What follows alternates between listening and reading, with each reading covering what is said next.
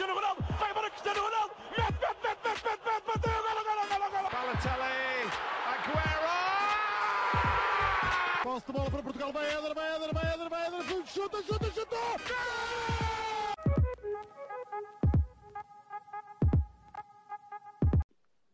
Kevin. Eu estava a gostar do, da música de elevador, mas pronto. Se tem de ser. É, há de ser melhor do que o futebol do Benfica, não é, Gil? Boa noite a todos vocês. Uh, não não vou, vou optar por não responder essa pergunta inicial, claramente provocatória, por causa do meu bom nível tão característico.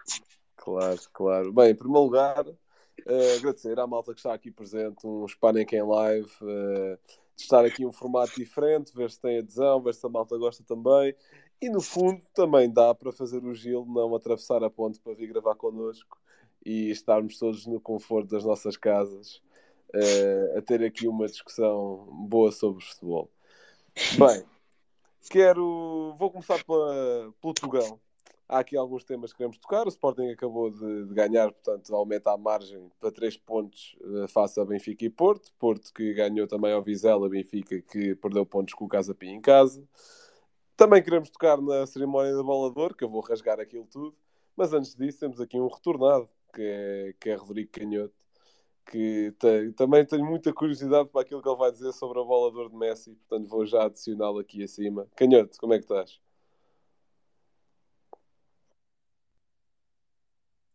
Ouvi barulho, não estava preparado para isto, mas é sempre bom de vez em quando voltar cá.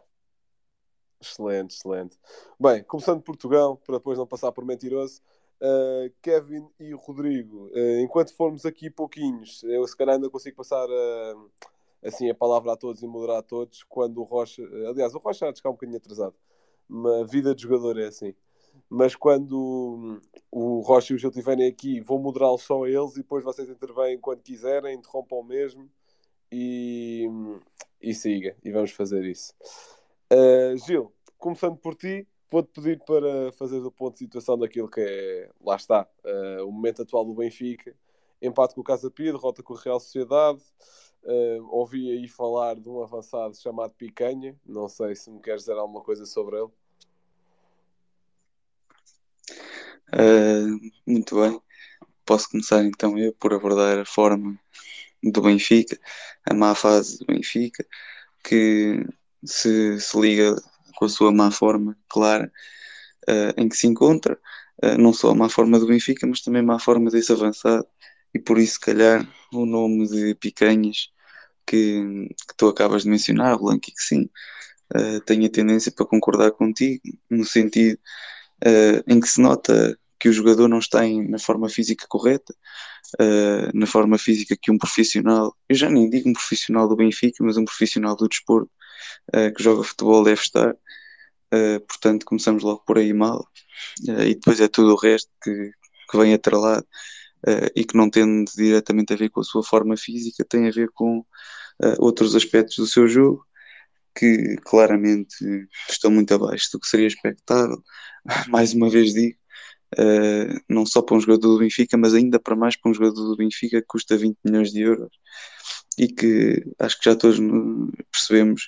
Aliás, eu, eu na altura já dizia que não, não parecia uma boa contratação pelo perfil de jogador, um, um perfil de uh, brasileiro que não que, que, não tem tanta garra no sentido de, das ideias de Roger Schmidt uh, de ataque à, à profundidade, pressão alta, uh, de trabalho defensivo. Não, não é um atacante com esse perfil, nem de perto nem de longe. Uh, e, e, por isso pareceu-me logo que não, que não seria uma aquisição assim tão acertada.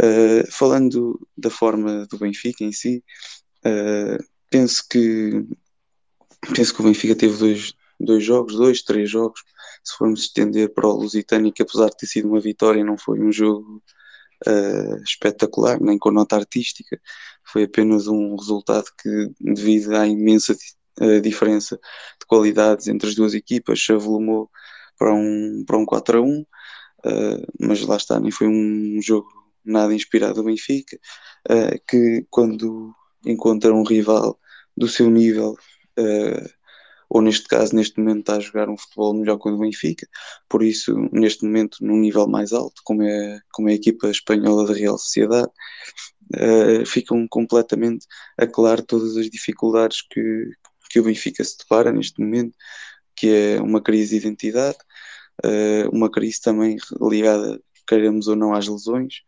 que, que o Benfica tem, mas longe de serem a principal, o principal problema.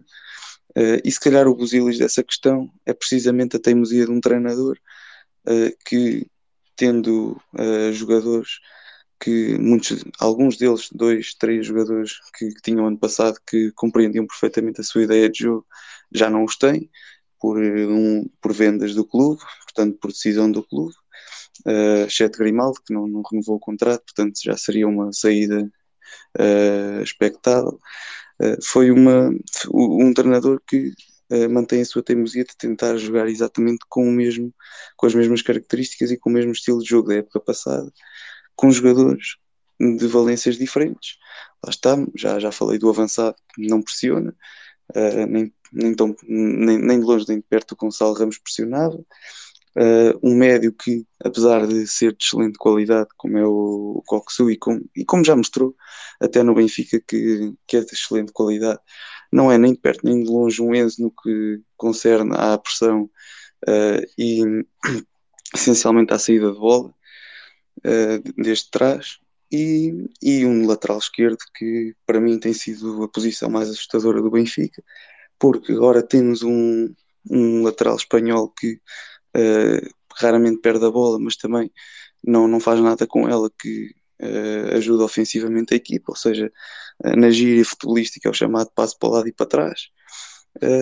porque, pelo contrário, temos outro lateral que tenta ajudar ofensivamente a equipa, no entanto não consegue, porque está constantemente a perder a, a posse de bola, se não me engano, espero não estar enganado nas estatísticas, o Jurasek entrou no último jogo com o Casa Pia, faltando 33 minutos, e teve 17 perdas de bola, uh, o que mais uma vez, se não me engano, as minhas contas, é mais de 50% de perdas de bola, ou seja, se quiserem passos acertados, é 40 e tal por cento. Uh, o que é para um defesa, ainda, se pensar, ainda para mais pensarmos num defesa, uh, ter uma porcentagem de passes falhados acima de 50% é ridículo e raramente se vê até nas ligas amadoras. Uh, portanto, é algo preocupante, já para não falar que defensivamente é um buraco autêntico, uh, que não, não cobra bem a profundidade, não falha na marcação uh, e não antecipa, tem os apoios muitas vezes trocados, portanto é, é bastante mau. se calhar já me estou a alongar um bocadinho, passa aí a palavra a outro. Meu amigo, nós estamos... isto é o teu confessionário estás à vontade para retirar da tua alma tudo aquilo que queiras dizer sobre. Muito sobre... obrigado. Uh, Canhoto, sei que vais acompanhando, pá, menos, mas também vais acompanhando. Queria te perguntar: queres adicionar alguma coisa àquilo que o Gil disse? Concordas? Achas que é problema da construção de plantel? Se temos ido treinador? Conta-me coisas. Eu acho muito interessante que sempre que o cá venha para cascar no Benfica, tudo começou assim e, e, vai por aí em diante. Mas é um bocado tudo, concordo muito com aquilo que o Gil foi dizendo. Um, desde erros de casting gritantes, né? Jurasek, o próprio Bernat vê-se que não percebe ainda a ideia de jogo do Roger Schmidt. Um, alguma teimosia manter peças como o João Mário, Rafa no 11. Um, o querer manter uma identidade tática como a que mantinha o ano passado, não tendo um jogador que para mim, eu para mim, para vender, alguém o ano passado teria sido Florentino e António Silva. Nunca devia ser o Gonçalo Ramos, porque era raríssimo. Um ponta de lança, e o Jorge Jesus já dizia isto. Um ponta de lança que faz 14 km num jogo é ridículo. Não é? Ele teoricamente só corre ali no último terço. É imenso, é imenso. Um, e não tens nenhum ponta de lança no, no plantel atual do Benfica que consiga fazer isto. Logo, não tendo esse Gonçalo Ramos, que às vezes corria por 2 e por 3, muitas vezes o Rafa não corria, um, tens de mudar a ideia de jogo, porque o próprio Coxu próprio Neves, o próprio Di Maria não conseguem acompanhar esta pressão alta. Portanto, o Benfica tem de mudar a sua identidade um, de jogo. E não sei até que ponto também a formação. Um, porque para mim parece-me claro e evidente que precisa de cada vez mais ter mais gente no meio campo. Não é? Um, não, não há estabilidade. Ou seja, seja Ne- Neves Cockchu, e o Neves está numa grande forma, mas não há alguém que consiga matar jogadas como o Florentino. Mas se metes Florentino e Neves, perdes. Não tens ninguém que consiga começar bem uma construção. Ahm, ninguém consegue começar a, a sair a jogar. Ou seja, não sei até que ponto não seria positivo jogar com os três. Mas metes uma grande questão, não é? Passas a jogar com os três, depois quem é tens para entrar na segunda parte? Há um menino muito interessante na equipa B, que é o Rafael Luiz. Atenção a ele. Está, está a jogar muito bem. No outro dia via, via os sub-19, foi a Youth League, e o Rafael Luiz faz um jogaço eh, impressionante. Portanto, pontas de lança, não temos um, um que se aproveite. né? O Musa também. Pronto, era engraçado ano passado entrar e marcar sempre, era muito giro, mas não é ponta de lança titular. Ah, portanto, ele dá coisas diferentes. O Arthur ten- tenta correr, mas não. Sei, eu disse, está aqui no Twitter, podem ver, que foi aqueles prognósticos da época. Eu disse logo que o flop da época ia ser o Arthur. Não sei, tive algum feeling que aquilo não ia resultar. Um, e portanto, é um bocado culpa de toda a gente, no fundo. Menos, menos minha, menos Os adeptos também têm, têm alguma culpa. Estão a criar alguma instabilidade que não, não, não é necessária, não é? Há pouco tempo meteram aqui um vídeo no Twitter do 25 de outubro de 2000 e quando ganhamos o tricampeonato, já não lembro. O Benfica estava a levar 3-0 em casa do Sporting e os adeptos começam a cantar eu amo o Benfica, etc, etc. Não vale a pena já. Ou seja, o Roger Schmidt já mostrou a competência. Está a ser um bocado teimoso, ah, mas calma, o Amorim também foi um teimoso das épocas e vamos, vemos onde é que está o Sporting agora. Enfim, é triste só ouvir falar de desgraça. Pá, excelente. Gosto sempre de, da positividade que vocês trazem a estas conversas, no fundo. Kevin, mudando a conversa para o Sporting, que acabou de jogar, queria a tua opinião sobre o jogo e queria te perguntar onde achas que pode parar este Sporting. Se achas que vai mesmo ser campeão nacional ou se achas que Porto e Benfica ainda vão recuperar o terreno, que não é muito, são três pontos. Ora, em primeiro lugar está o Sporting, em segundo lugar vou tocar nos assuntos, só queria deixar esta nota. Pronto. Em relação ao jogo, eu acho que até foi bem conseguido pelo Sporting, apesar de al- al- algum- alguns setores de jogo ou alguns momentos de jogo onde estava um bocadinho mais tremido. Uh, de todo, o Boa Vista não teve aquele impacto ofensivo que tem, tem tido muitas vezes esta época. Uh, até foram bem anulados na maioria do jogo pelo Sporting. E foram poucas as, as situações de gol que criaram, foram mais no- nos primeiros 10, 15 minutos, ou primeira parte, primeira fase da primeira parte. E de tudo, o Sporting controlou bastante bem a, a partida. Uh, menos uh, aquele hábito que é baixar as linhas, recuar, perder algo do controle do jogo e haver uma falta de gestão de jogo e de mexidas por parte do Ruben Amorim. Mas até que conseguiram, com, as entradas de Paulinho e Trincão, alguma coisa que eu acho que nenhum Sportingista estava assim tão à espera, ajudou bastante em recuperar posse e manter bola. Hum, em termos de em termos defensivos, hum, ir a Bessa e sair de lá com sem sofrer golos é bastante positivo, até para um Sporting que, apesar daquele gol anulado, que parece que os golos que são sofridos pelo Sporting são sempre da mesma maneira, com aqueles uh, cruzamentos recuados que vão para uma zona onde parece que nenhum dos centrais sabem onde estar, o que fazer, até que conseguiram anular bem um, o ponta-lança do Boa Vista, Uh, com, com ajustes que, do Coates que estava a ter bastantes dificuldades na primeira fase. Um, conseguiram depois anular bem o ataque do Boa Vista. E de tudo consegui, com, foi, foi um, bom, um, um, jogo bem conseguido. Apesar de e tenho um, uma nota para trazer que foi mais a questão das aulas que foi algo bastante argumentado antes do jogo a entrada de Jenny, mas manter o Mateus Reis na esquerda. O Amorim tem muita insistência no, no ala subido e o ala uh, recuado. Então parece que sempre quis entrar neste jogo, sem Fresneda, que estava tocado, nem foi convocado, um, ia ser Reis e Jenny, ou ia ser Gai e, e o Nuno Santos. Tendo o Nuno Santos numa fase abaixo de, do seu normal, e Reis e os Gaios, sendo os mais conservadores, longe dos preferidos de qualquer sportinguista, de qualquer fã de futebol, porque aquilo, em termos de, de bola, não é o melhor, é muito básico, é muito limitado. Eu acho que fez todo o sentido manter Jenny no, uh, na equipa e agora como titular, depois de alguns jogos com bom impacto, uh, mesmo sendo contra uma equipa da Distrital e aquela equipa da Polónia, que eu não vou tentar sequer dizer o nome, uh, teve bom impacto. Então, se estás a dizer que o Amorim escolheu a opção que, que o jogador que está em melhor forma, obviamente faz sentido. E deu frutos neste jogo, tendo o Edwards a vir para dentro como uma espécie de, de falso novo ou, ou segundo avançado, às vezes, receber mais por dentro, é, afetar mais em zonas interiores foi uma mudança bastante positiva com o Gênio abrir na ala, ter aquele espaço que ele precisa de atacar para, para ter impacto no jogo. Uh, até que aquilo foi muito bem mexido pelo Amorim. O jogo foi bem preparado naquele aspecto.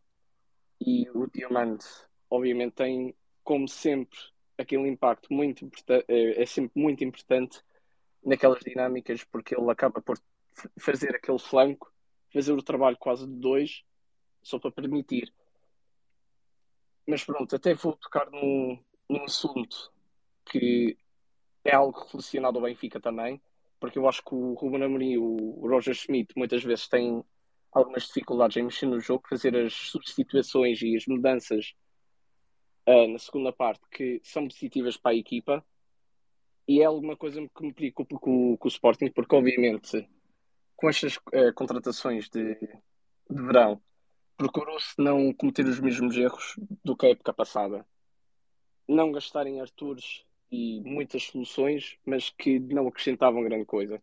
Gastou-se e bem nos jogadores que acrescentam bastante. Obviamente o Fresneda é o jogador que preocupa os sportinguistas, mas tenham lá calma, que é um jogador jovem, ainda vai dar frutos, certamente. Uh, aquele potencial não vai a lado nenhum. Uh, é um jogador com 18 a 9 anos, vem da Espanha, e dentro de um mês, um mês e meio, dois meses já estão a reclamar, a dizer que não vai para lado nenhum, é pá, vamos dar tempo de adaptação.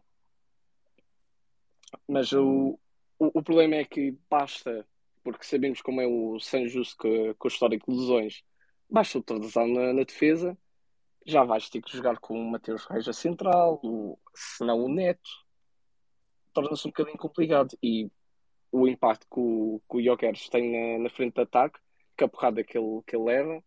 É um jogador bastante, bastante físico. Basta uma lesão ou outra e a situação muda drasticamente. O Benfica tem luz de que, aparentemente, não sei se está 100% confirmado pela, pelo departamento físico do Benfica, se sequer vão relevar, porque obviamente são detalhes importantes, mas que poderá falhar Bá, Coxu e David Neres o, o derby mas mesmo assim sendo, pode entrar Florentino, mantém-se João Mário no 11, que não é assim tão agradável para os adeptos do Benfica, nem para o próprio, porque tem, parece que tem tremido bastante nos jogos grandes em que participou.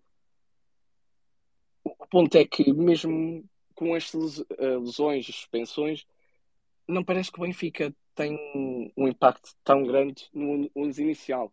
Obviamente perde as opções do banco e, e lá está.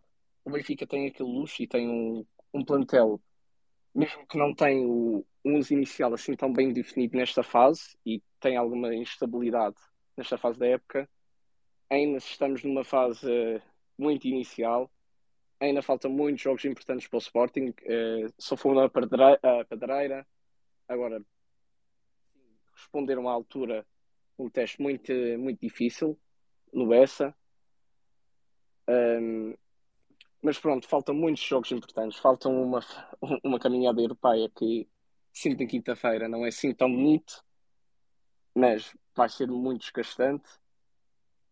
E lá está. Eu não sei se a profundidade de plantel, eu não sei se os recursos e soluções no banco que vão ser precisos, sem ser gênio, que se calhar até vai ser preciso no imediato uh, ser titular. Um, não sei se vai dar para sonhar assim tanto. Se vai para lutar, eu acredito que sim. mas eu não sei até que ponto que vai ser uma, aquela luta até o último, último jogo. Vai depender muito da, um bocadinho de estrelinha de 2021 um, em termos de lesões. E pronto, logo se vê, porque há muitas questões sobre o, o Porto e o Benfica, o Porto mais em termos de, de qualidade de jogo, que eu acho que o, o jogo com, o Vizela agora foi o único que ganharam por mais do que, do que um gol. Tiveram as suas dificuldades e provavelmente parece que o Sérgio Conceição nesta fase já está a acertar mais no, no seu 11 preferido. Obviamente o regresso de Ivan Nelson tem dado frutos, não só ao, ao próprio, mas uh, Taremi igualmente. E pronto, Benfica também pode começar a, a qualquer momento ganhar alguma confiança, acertar mais na, nas dinâmicas. Isto muda muito drasticamente. Então, foi um jogo bastante positivo, de tudo, mas não é para fugir com ideias que o Sporting vai ser campeão e cantar assim com tanta confiança, porque isto ainda falta muito. Bem, Uh, Blanco, deixa eu só dizer uma coisa força, força, força, antes, antes de continuar. Uh, deixa só uh, discordar aí só com uma coisa que o Kevin disse, uh, que tem a ver com o 11 inicial do Benfica. Uh, pá, eu, eu- eu compreendo que tu não vejas os jogos do Benfica, mas é pá, é muito diferente tu entras com um Austin a lateral direito ou com um Bar, e ainda mais diferente é entrar com uh, um, um outro médio pá, que não seja o. Eh, Faz, faz uma diferença brutal, mas também é normal. E deixa-me só acrescentar que nesses casos das lesões é de um amadorismo tremendo como é que é possível dois jogadores que estavam numa situação física uh, instável uh, e, e não sabia exatamente qual seria a resposta deles a, a jogarem um, um jogo, uma parte, como, como aconteceu contra a Real Sociedade, em que foram lançados ao fogo uh, e onde inclusive havia um vídeo do- no final do jogo em que o Cockchu aparecia a cochear Portanto, eu não, não consigo compreender como é que é possível, sendo que eram jogadores que estavam noti- já, já, já tinham notificação eh, do departamento médico e E a estavam. lesão do Cox eh, pode ser crónica. Ainda mais grave. Sim, sim, sim, sim, 100%. O próprio Bá, desde o início da época, tem-se debatido sempre com, o mesmo, com a mesma lesão, que aparece e desaparece. eh, e o Cockchu teve, já, já não sei quando, quando é que se lesionou, quando é que contraiu a lesão, acho que foi na seleção turca, eh, e, e foi usado, estando lesionado, que eu acho ridículo. Quanto ao campeonato, deixa-me só dizer, Blanco, pá, eh, campeonato entregue à nona jornada, não há em lado nenhum. Pronto, e é por isso que eu pedi previsões, Gil. Não pedi eh, atribuições de prémio, mas tudo bem. Bem, vocês já falaram bastante aqui sobre o campeonato. Vamos passar para a bola de ouro. Que, pá, muita polémica nesta cerimónia, não é? Se calhar o prémio de todos que gerou menos controvérsia foi o da Aitana, porque até o do Bellingham conseguiram arranjar controvérsia. Uh, apesar de eu achar que é, que é merecido, muito sinceramente, e também o Rocha que está a entrar também há de dizer que é merecido, visto que ele adora o Real. Um, bem, mas se calhar começo eu já a falar um bocadinho sobre, sobre esta gala que eu tenho estado muito calado, portanto. Bem, isto foi uma vergonha alheia gigantesca, portanto, já como tinha sido o, eh, o da Be... eh, não sei, não, houve um, houve um da Best agora em agosto, mas tinha havido um prémio aí em fevereiro, não sei se foi a versão do da Best do ano passado ou o que é que foi, mas eu tinha havido um prémio em fevereiro que foi muito à base disto, foi Emiliano Martínez melhor guarda-redes, Messi melhor jogador, epá, malta, não faz sentido nenhum. Até no caso do Martínez é uma coisa mesmo gritante, pá. Um tipo que existiu, pá, não vou dizer que existiu durante o mês porque Aston Villa e esteve um bom nível também da Premier, mas é pá, ninguém consegue dizer sem se rir que o Emiliano Martínez foi o melhor guarda-redes do- dos últimos 12 meses, ou vá, de, lá está, daquele período de agosto de 2022 a, a julho de 2023. É pá, não há ninguém e consigo dizer. Blanco, não te esqueças que o Gil meteu o Enzo e o Otamendi 11 do ano mundial. É, Pá, sim, nem falo desse episódio que foi uma, que foi uma miragem coletiva, se calhar, esse episódio. Ahm, pá, o próprio Diogo Costa, se for com jeitinho, teve um ano e melhor nível do que o Emiliano Martínez. É pá, uma coisa ridícula. Quanto ao Messi, meu, eu acho que, e também já falámos disso quando eu e o Gil gravámos com a Matilde há duas semanas, eu acho que se encararmos a bola de ouro como prémio de carreira, dependendo dos nomeados a cada ano, só desprestigia cada vez mais um prémio que já está parvo e, e com pouco valor. O Messi, se calhar vamos olhar no futuro para a carreira do Messi e vamos dizer, pá, ele teve oito bolas de ouro, se calhar até teve poucas para aquilo que é Messi. Pá, consigo perfeitamente dizer isto. Agora, também tenho plena consciência que ali nas últimas três bolas de ouro de Messi, há ali de Van Dijk, não, ou seja, na, no ano em que ele luta com o Van Dijk, acho que o Messi merece. Agora, há ali uma com o Lewandowski que duvido muito. E agora, esta última é uma coisa escandalosa, não é? O Messi joga um mês este ano, malta. No PSG não foi de todos figura, foi Mbappé, uh, porque Neymar também não foi. Acaba o ano na MLS uh, com um rendimento bom, de bom primeiro impacto, mas depois foi decaindo bastante. Portanto, isto são, isto são números e exibições de melhores do mundo. Epá, não, não consigo perceber isto. Não... Quer dizer, perceber consigo, é uma coisa para relações públicas e marketing, porque vende e fica bem. Mas uh, não consigo levar isto seriamente. Acho que Alan mereceu mais. Se calhar se calhar não tanto pelo futebol ser tão espetacular de, de, do Haaland, mas é pá, foi uma peça mega importante. Aliás, era a peça que faltou ao City nos últimos anos para ganhar a Liga dos Campeões e para além disso ainda limpou mais a Premier e a Taça no mesmo ano. Portanto, eh, figura, uma mega figura. Esse, essa sim, ainda foi durante 7 jogos, foi durante 50 ou 60.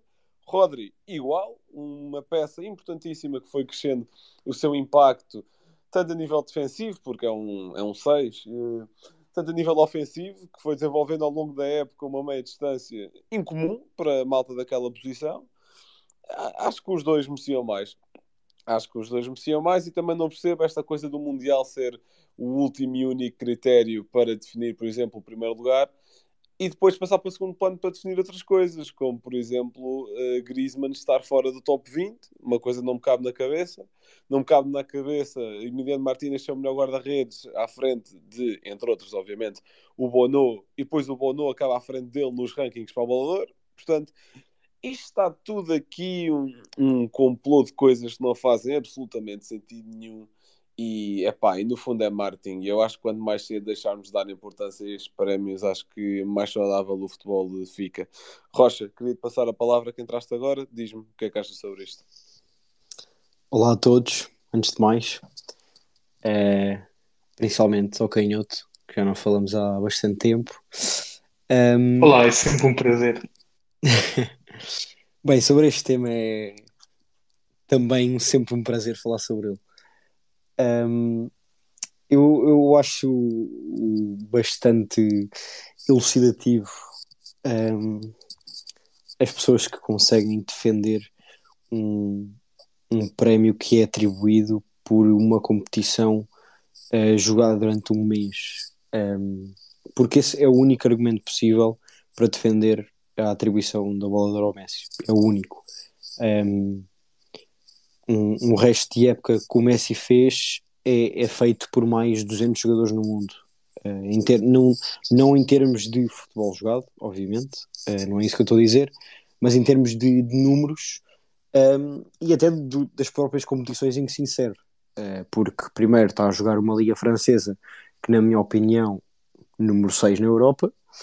Um, e, e, tá, e, tá, e, acabou o ano a jogar na MLS, uh, que se já criticámos bastante a ida de Ronaldo para a Arábia Saudita, uh, eu acho que se hoje em dia formos ver o futebol praticado na Arábia Saudita e o futebol pr praticado nos Estados Unidos, ainda assim a Arábia Saudita vai ser melhor em termos praticados. Portanto, para a Arábia Saudita ser melhor que alguma competição, uh, acho que conseguimos perceber bem o nível. Um, e portanto, tendo em conta todas estas circunstâncias, uh, é, é-me impensável, por, por enorme que seja uh, a importância do Mundial, uh, que é realmente a competição mais importante sempre, e até quando fazem aquelas perguntas, preferes ganhar a Champions pelo clube ou o Mundial pela seleção, há muitos jogadores, a maior parte até que dizem o Mundial pela, pela seleção. É uma competição que acontece de 4 em 4 anos, uh, não é como a Champions que acontece todos os anos, e daí a sua importância. Agora, isso definir um prémio individual que permeia uma época inteira uh, não, não pode fazer sentido. no ano em que existe o Mundial, é verdade que pode ter mais impacto um, se um dos vencedores tiver feito uma, uma grande época. Uh, mas no máximo vale 20, 30% uh, das contas finais, na minha opinião. Um, e isto já, já estou a ser simpático porque em 12 meses é uma competição de um, ou em 10 meses, vá, que acho que é o período que, que a bola de ouro um, tem em conta. Uh, é um mês, ou seja, 10% do tempo jogado um, é dado uma importância de outro mundo. Uh, e isso para mim não faz sentido num, num desporto em que se deve premiar uh, a consistência para além da qualidade. Uh, porque qualidade todos sabemos como o Messi tem, há 20 anos, não é, não é novidade para ninguém. Agora, a consistência e a competitividade em que está inserida é que tem de ser avaliada um, por, este, por este prémio, não só ele, como a todos os jogadores. E portanto, ganhar a bola de um jogador que teve um mês que pode ser polémico, mas bom, para mim não foi um mês espetacular mesmo assim, uh, porque já na altura disse, para mim não devia ter sido o Messi o melhor jogador do Mundial, mas não discuto que tenha feito um, um Mundial muito bom. Um, mas pronto, ficamos por aí, um mês bastante bom uh, e um resto de temporada aceitável, não, não, não passa do nível aceitável.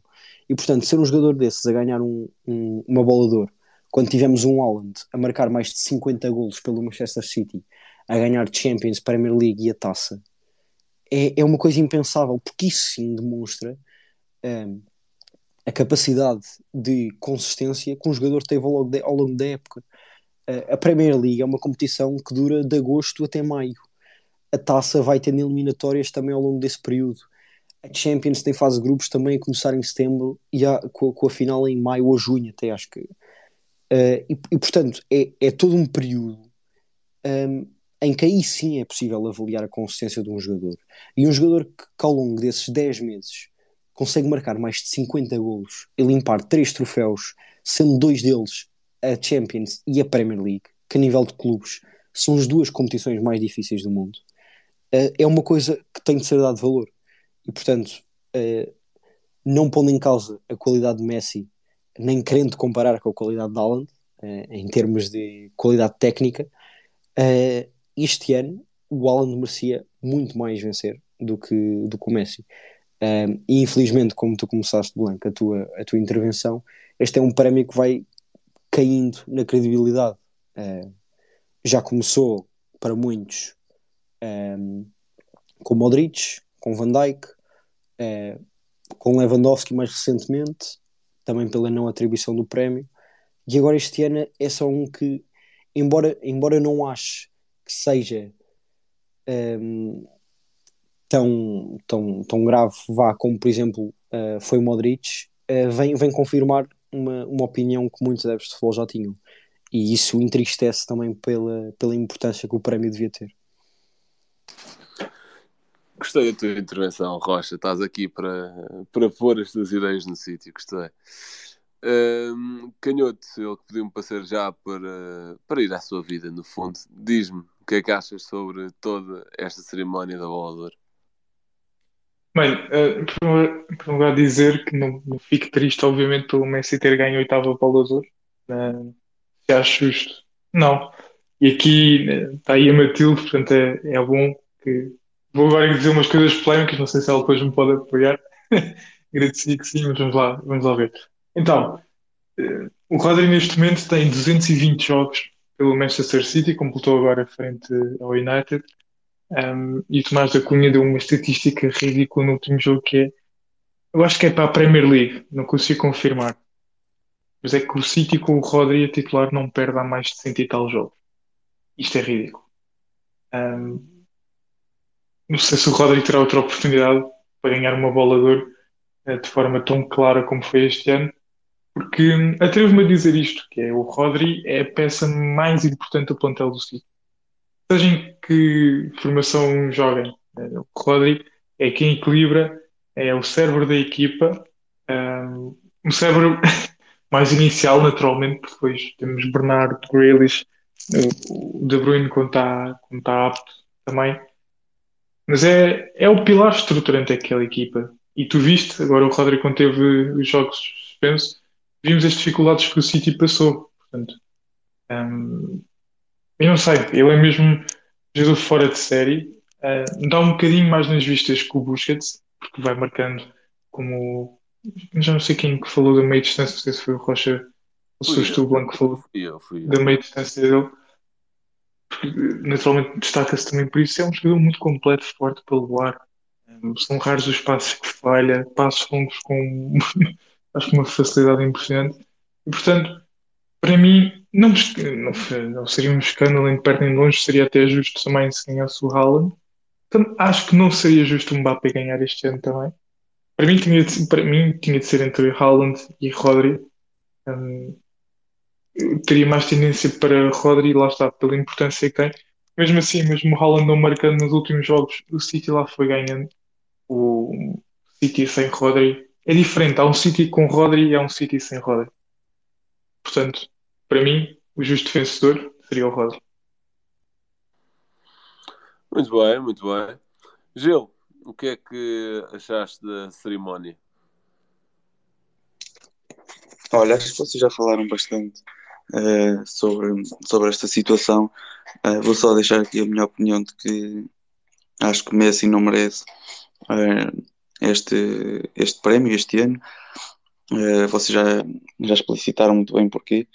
Eh, portanto, eu vou abordar isto de outra forma, semelhante ao que eu até já tinha feito no, no episódio do Hispânica que gravámos sobre isto, eh, com, a, com a Matilde, penso eu. Eh, e na altura eu tinha falado que acho que acho que estamos a sentir um pouco saudades de jogadores nível Messi, Ronaldo e talvez um pouco Neymar no seu prime, obviamente, a ganharem bolas de ouro inequivocamente, porque podem-me dizer o Alan, de verdade, eh, é um jogador extraordinário, muito, muito acima da média, eh, que faz golos de todas as formas e feitios.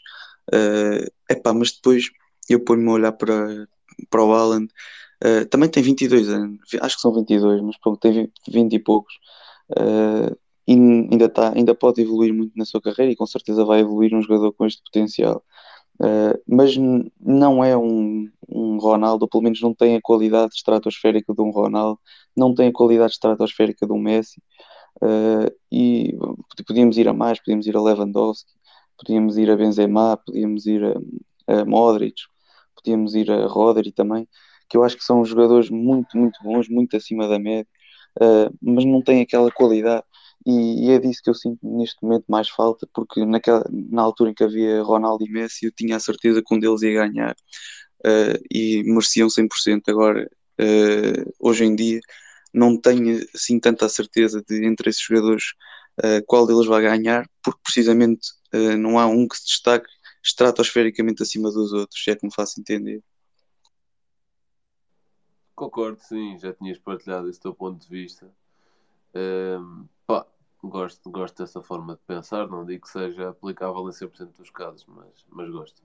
Kevin, o que é que Desculpa, Blanco, deixa eu só dizer que eu me esqueci do Mbappé, mas obviamente também está tá nessa lista. Ok, ok, ok. Kevin, força, o que é que tens a dizer sobre a cerimónia? É pá, eu acho que não tenho muito mais a acrescentar. Eu só gostava de ver ou citar aqui um post que é o critério para seres vencedor do Ballon d'Or. Vou traduzir. Entre os critérios são exibições individuais, ações cruciais dentro de campo e comportamento. Teres um papel importante na sua equipa e nas competições conquistadas e tens de ter fair play. Pronto. Então, isto é para se tornar vencedor e tens aqui a lista de 30 jogadores onde está incluídos jogadores como vou tirar daqui o Bono, que não ganhou rigorosamente nada se não ser a Liga Europa. E eu acho que a não ser no Mundial, ninguém pode me dizer uma exibição onde jogou bem, sem ser na final da Liga Europa, nem ser no Mundial. Uh, yeah, mas está nesta tabela. Depois tem jogadores como Griezmann, que tem um papel fundamental no clube, uh, na seleção. Se calhar, por não ter ganho nenhuma competição, desceu algo no ranking, mas com uma final da Mundial que não é para todos os países. E está abaixo de jogadores como, por exemplo, Kvaratskhelia, que fez metade de uma época acima da média, outra metade, até os próprios adeptos de Nápoles irão dizer que desceu bastante em rendimento.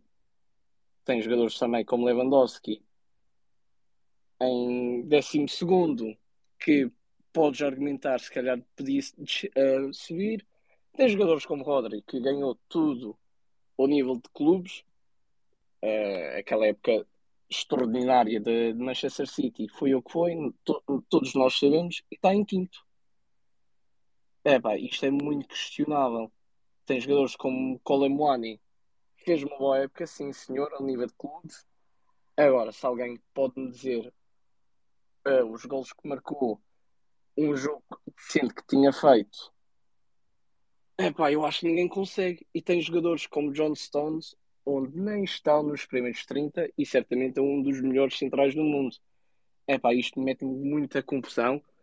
Mais, mais se calhar até que tu comece a ter ganho, porque obviamente os primeiros três eu acho que não, não ficávamos à espera de mais nada.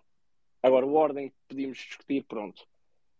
Mas ser algum dos três, eu acho que reputação tem muito a dizer. Também os prémios, eles querem criar aquela estrela para depois que, começar a ganhar o próximo.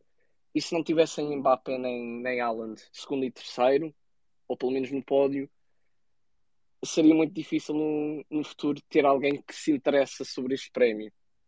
Então eu acho que é um. É, pai, é muita política.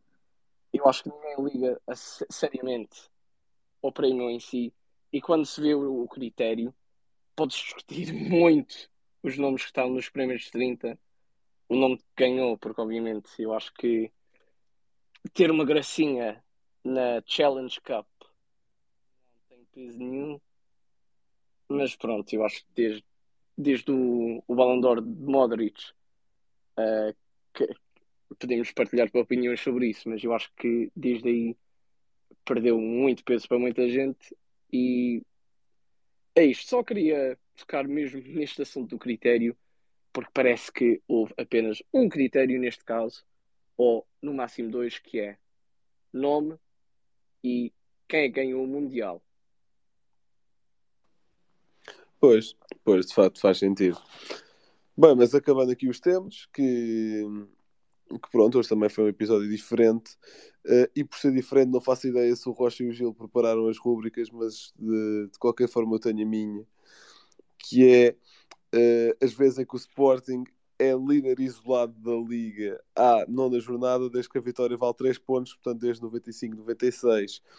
Foi em 15-16, tinha 2 pontos de vantagem, todos sabemos como acabou esse campeonato. Foi em 2021, com 2 pontos de vantagem, também todos sabemos como acabou esse campeonato. E agora em 23-24 está com 3 pontos de vantagem, portanto a maior diferença neste parâmetro desde que a vitória vale 3 pontos. E pronto, isto pode não significar absolutamente nada, mas é, mas é um dado. Rocha, Gil, algum de vocês trouxe rubrica? Epá, por acaso não trouxe, mas, mas posso dar aqui uma série que comecei a ver, se quiseres muito, dai, dai, uh, que se chama All American, que é sobre futebol americano. Uh, tem, já, já sei há algum tempo, acho que saiu em 2017 ou 2018, uh, mas tem a ver com basicamente alguma disparidade de realidades entre um, um jovem que vai, pronto, tendo em conta toda a cultura uh, desportiva nas universidades uh, na América, uh, que sai do seu bairro e vai jogar futebol americano para Beverly Hills, em Los Angeles, e encontra lá, pronto, malta que não vem do bairro, que já está habituada àquele, àquele ambiente. pronto, é, é, bastante, é bastante engraçada e, e também nos dá algumas luzes de, de várias realidades no desporto. Gil, Gil tens, aí, tens aí algum comentário do Schmidt? Uh, também não tinha preparado, mas agora assim rapidamente lembrei-me só. Podes dizer aquela do Schmidt que, que a Champions do Benfica joga contra o Porto. Yeah, yeah, ah. Podes dizer essa. Pá, sim, até poderia, mas uh, só, só posso dar, usar comentários com os quais concordo, pelo menos é, é a minha forma de selecionar. Uh, mas lembrei-me assim de repente daquele comentário que o Alan faz depois de ganhar o prémio do jogo que hum, amava o Bernardo como, como o Pepe. Uh, só um momento engraçado em que acabam por partilhar o troféu, um super merecido, na minha opinião, uh, já que o Bernardo faz um grande jogo contra um United e o City no geral faz um, uma grande partida. E eu até me vou intrometer nas vossas duas rúbricas, porque vou, vou dar um comentário ou uma declaração e vou dar uma, um momento cultural. Portanto, a declaração foi hoje a de Messi, que se calhar, pá, para mim foi mesmo uh, o melhor momento da cerimónia da bolador, que foi Messi a dedicá-la a Diego Maradona, que hoje faria 63 anos se estivesse vivo. E Messi diz: Onde quer que estejas, isto também é para ti, parabéns, Diego, que foi uma frase que eu também partilhei aqui no 78. É pá, um belo momento. E epá, quanto a momento cultural, olha, já que estamos aqui a inventar, vou, vou recomendar os morangos com açúcar, pai. Qual é que é aqui a ligação E ao desportiva? Blanco, não me faças Não, isso. E qual é Não, que é não, aqui a ligação desportiva? Pá, é que lá há, há torneios de paddle e pronto, e é isso. No fundo, olha, está giro, malta, está giro. Está uma elite muito a top. Ahm, portanto, fechando aqui o episódio, muito obrigado por terem ouvido e muito obrigado a quem esteve aqui a participar no... Em primeiro lugar, quem não é do painel habitual ter participado, portanto ao Kevin e ao Canhoto, acho que posso dizer que ele não é do painel habitual. Obrigado à malta do 78 que também esteve a ouvir, mas, e especialmente à malta que não é do 78 e que esteve a ouvir. Um, e estaremos lá, eu e o Gil e o Rocha estaremos para a semana, com, em princípio com convidado, estamos a mexer-nos para isso, e presencialmente lá no nosso estúdiozinho. Um grande abraço e fiquem bem.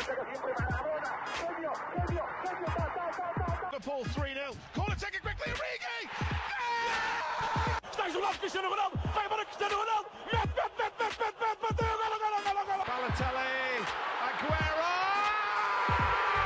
Posso de bola para Portugal, vai Éder, vai Éder, vai Éder, vai Éder, chuta, chuta, chuta! chuta.